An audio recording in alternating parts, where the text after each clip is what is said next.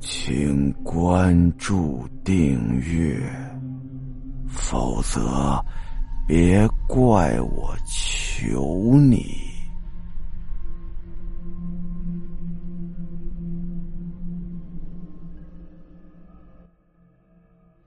也不知道睡了多久，李明突然醒过来，听到有细细的嬉笑声，随着声音。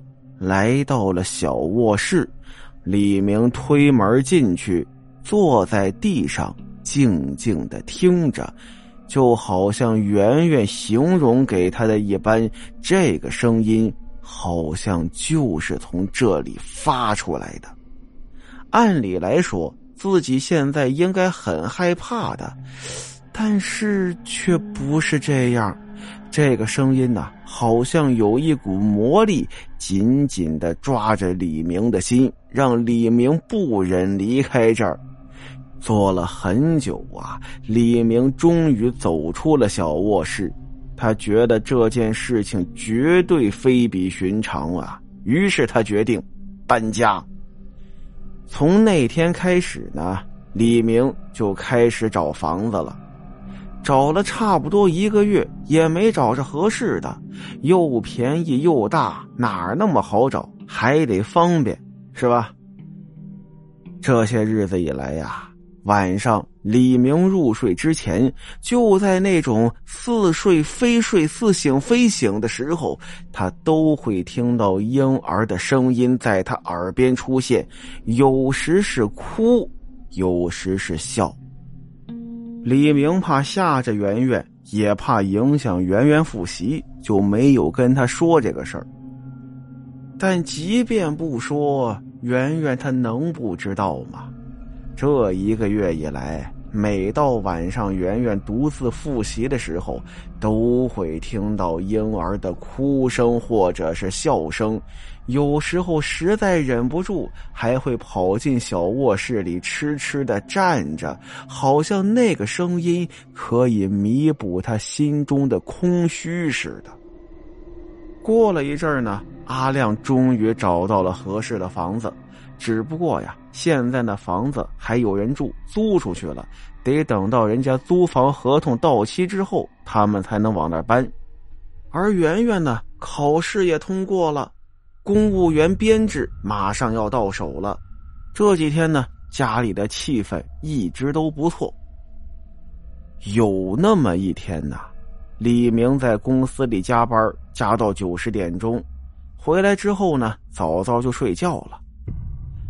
睡觉之后，他梦到有个婴儿在慢慢的爬着，而且越爬离他越远，而且还不时的回头对他微笑，就和之前圆圆梦到的小孩一样，也是拖着脐带、拖着胎盘爬过的地方，也是留下了一条血迹。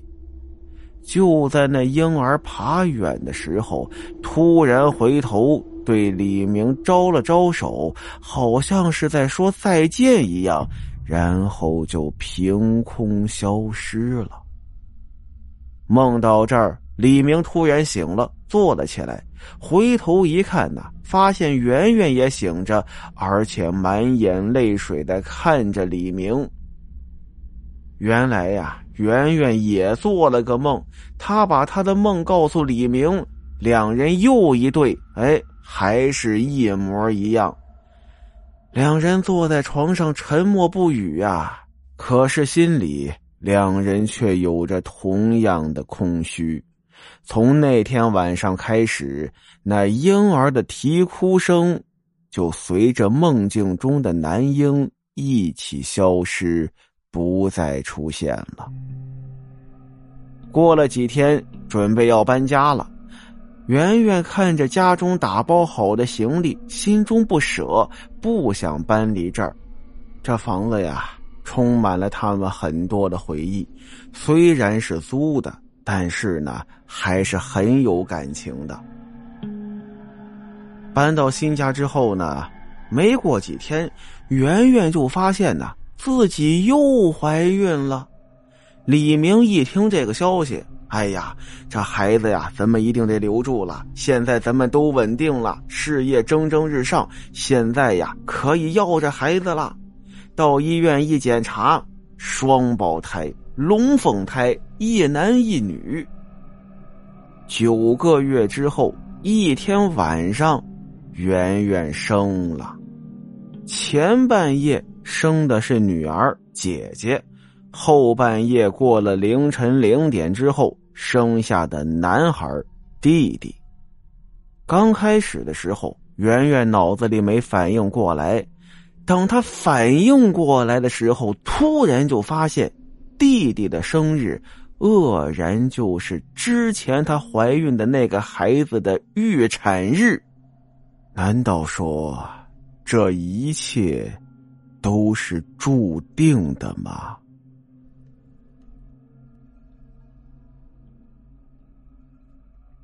好了，今天的故事到这儿，咱们下集再见。